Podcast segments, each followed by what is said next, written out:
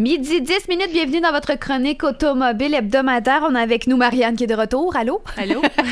fait une semaine, je suis revenue, là. Je sais bien, mais c'est juste parce qu'avec euh, William et Marc, c'est ta première semaine depuis trois vrai, semaines. Comment allez-vous, messieurs? Ça va très Ça bien. va super bien. Vous avez passé une belle semaine? Une belle fin de semaine?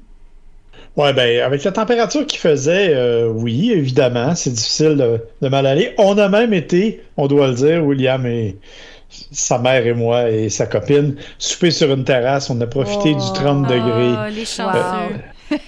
La première terrasse de l'année. Oui. Mais malgré tout, quand même, je suis pas contre avoir un peu plus frais ce matin. hein. Ouais, je suis du même avis, William. Pas moi, moi j'ai froid, j'ai sorti les manches longues. Hey, je t'avais de repartir le chauffage dans la maison. Je suis gelé raide, là. C'est terrible. Et là, Marc, cette semaine, tu as essayé une nouvelle voiture? Euh, je cherche le nom. La Nissan Sentra. Oui, Bon. Elle a été refaite l'année passée. Euh, c'est une voiture que j'avais essayée l'année passée, mais là, la version que j'ai essayée, c'est la version de course. Oh! Ou comment avoir l'air fou. Ah! Parce, OK. parce que je dois vous dire que euh, ce qui se passe, c'est qu'il existe une série de courses qui s'appelle la Coupe Nissan Sentra. Donc, on prend les voitures, les, vraies voitures, là, les stocks, et on les modifie à peine. C'est-à-dire que c'est le même moteur, c'est la même transmission. Évidemment, c'est le même châssis, tout, tout est là. Euh, la différence, c'est qu'on va changer les suspensions, on va changer l'ordinateur de bord et on va changer les pneus. Et on va lancer ça, bien sûr, on va changer les sièges aussi, puis on va mettre une cage de protection à l'intérieur. Et tout ça va être couru donc dans une série de courses où il y a une trentaine de compétiteurs. Et c'est vraiment, vous aurez compris, là, une série où c'est le pilote qui fait la différence. Ah, on, a Tous un- les véhicules sont pareils. on a eu un petit bug. et Ils n'ont pas le droit de toucher au moteur. Ah oui? Oui, euh, tu disais que c'est le conducteur qui faisait la différence. Ensuite, on a Parce- manqué le reste de la phrase. Parce que tous les véhicules sont pareils. Ok, parfait. OK. Donc, ils n'ont pas le droit de toucher au moteur, ils n'ont pas le droit de faire aucune modification mécanique. Donc, c'est le même véhicule toujours. Ok. Alors, ce qu'on a fait hier, c'est qu'on est allé à Mosport, c'est une piste de course en Ontario, pas très loin de Toronto, où on nous a fait essayer sur la route la Sentra S, qui est la version de base, qui sert de base, si tu veux, à la voiture de course. Donc, j'ai fait quelques kilomètres au volant, voiture manuelle et tout. Et après ça, on m'a mis au volant de la voiture de course. Règle numéro un, un pilote de course, ça pèse 100 livres mouillés. Oh! oh, ouais. C'est pas mon cas. Alors, euh, me glisser à bord a été une. Non, me glisser à bord, ça a été pas pire. Sortir, ça a été plus compliqué. Et le siège lui-même est à peine assez large. Donc, j'étais vraiment coincé, Coincé. là-dedans. Ah. Les ceintures étaient un peu trop serrées pour moi. Donc, j'étais vraiment comme ça. Et euh, ben, mon casque me faisait super bien. C'est-à-dire que j'ai l'impression d'avoir des joues de hamster. Là. Les joues montaient jusque devant les yeux. Bref, c'était pas la situation la plus confortable pour moi, je dois le dire. Déjà que je suis pas nécessairement un pilote de course. Je suis pas quelqu'un qui tripe tant que ça sur une piste. Euh, J'aime ça quand je peux, mais pas tant que ça. Donc, ça a été un peu compliqué et mes tours au volant de la Nis- Nissan Sentra de course n'ont pas été aussi euh, expéditifs que je l'aurais voulu. Si ça peut vous donner une idée, il y avait aux côtés de moi la pilote Valérie Limoges. Euh, Valérie, c'est super bonne, elle a fini troisième. euh, Bon, qui, bon, elle est grosse de même, là, mais alors elle, évidemment, elle était bien à l'aise. Et elle a fait un tour pour réchauffer les pneus, en fait. Elle a fait quatre tours pour réchauffer les pneus.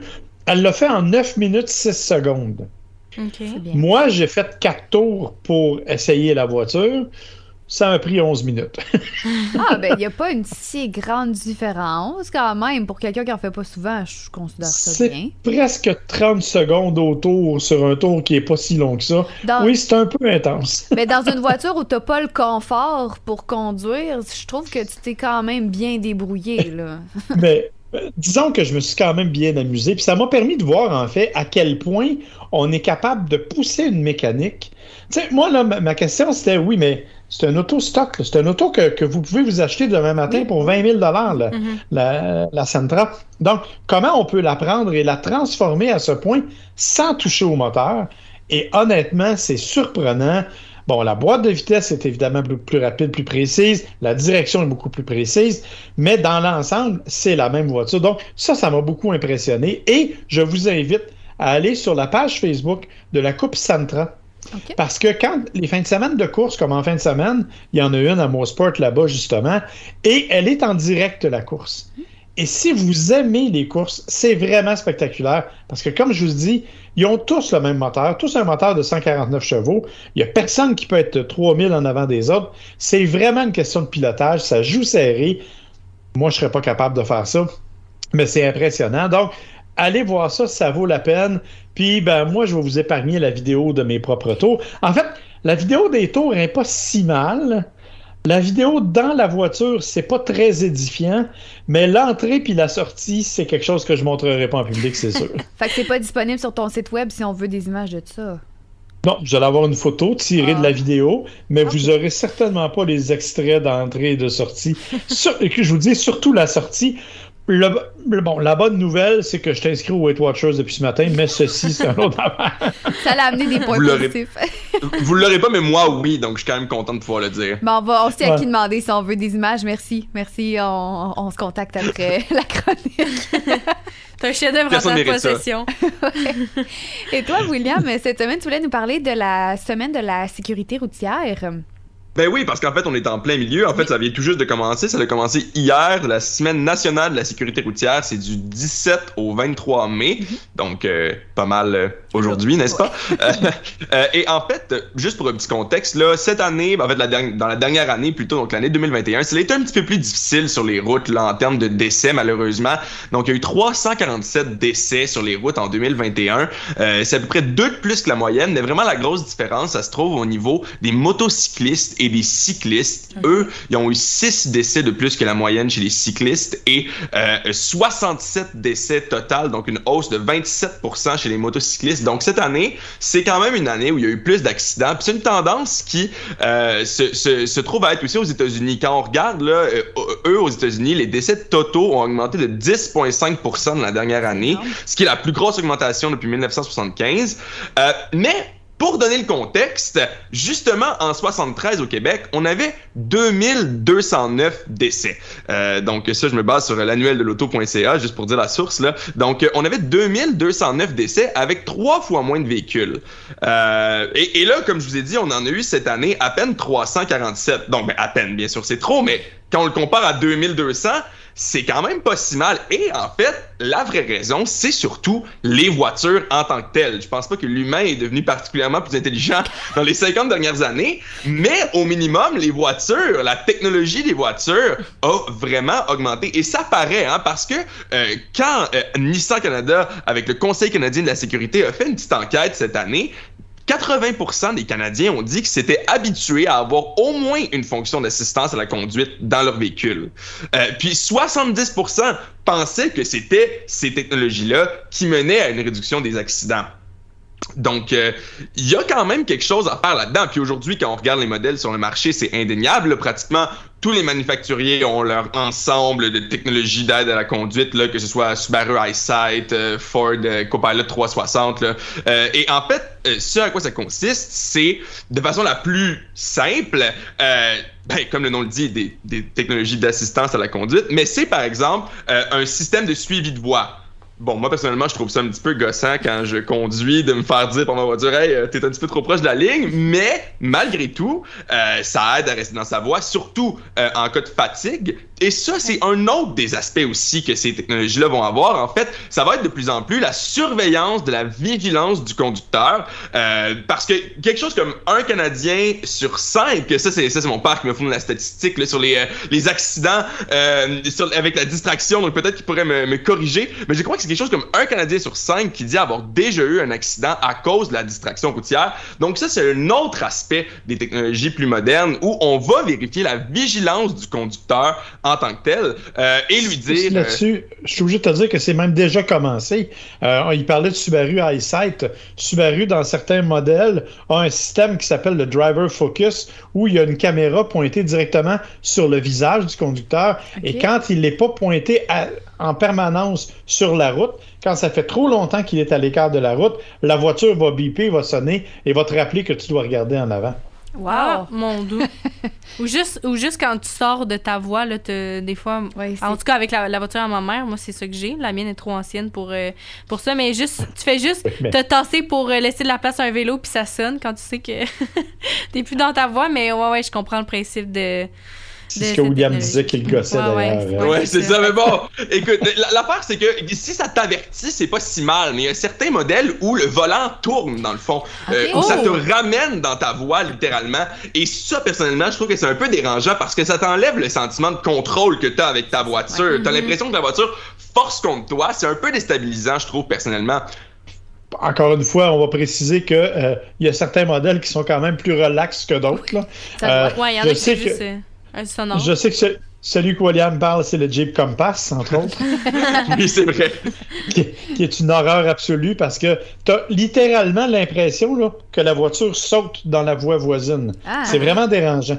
Mais euh, bon, je vous parlais que je suis allé à, à Toronto, je suis allé en voiture avec euh, un, un Nissan, le Nissan Rogue, qui a un système qui s'appelle le Safety Shields, le bouclier de sécurité. Et euh, ce système-là te ramène doucement. Après t'avoir averti, te ramène doucement, peut même techniquement s'auto-conduire sur une période donnée, mais après 15 secondes, il te demande de mettre les mains sur le volant.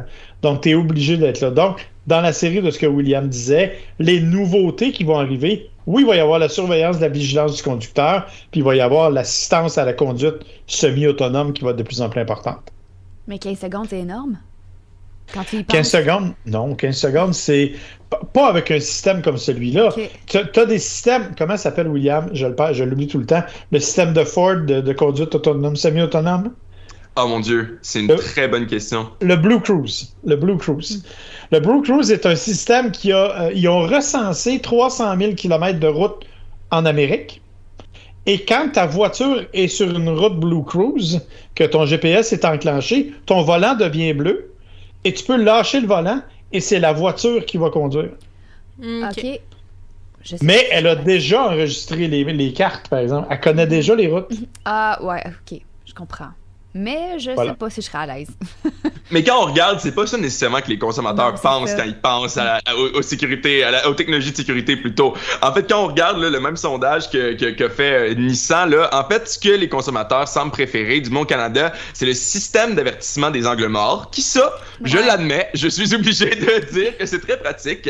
60% des gens ont dit ça, 60% des gens ont dit qu'ils appréciaient également les caméras de recul, les régulateurs de vitesse euh, automatiques. Donc, euh, euh, c'est quand même trois choses qui, selon moi, on peut tous s'entendre pour dire c'est plutôt pratique de pas avoir besoin de penser à, à son cruise control, comme on dit en bon français. Là. Ouais. Oui, c'est très, très Ouais. pratique. Et ça permet à des gens comme Audrey de se calmer un peu sur le pied pesant. Oui. Surtout là, il fait beau, là. C'est difficile. Mais bon, il faut rappeler que la caméra de recul, maintenant, elle est obligatoire au Canada. Pour vrai? Sur ah tous ouais, les véhicules pas. neufs. Ouais. Depuis tous les véhicules neufs commercialisés depuis septembre dernier, elle est obligatoire.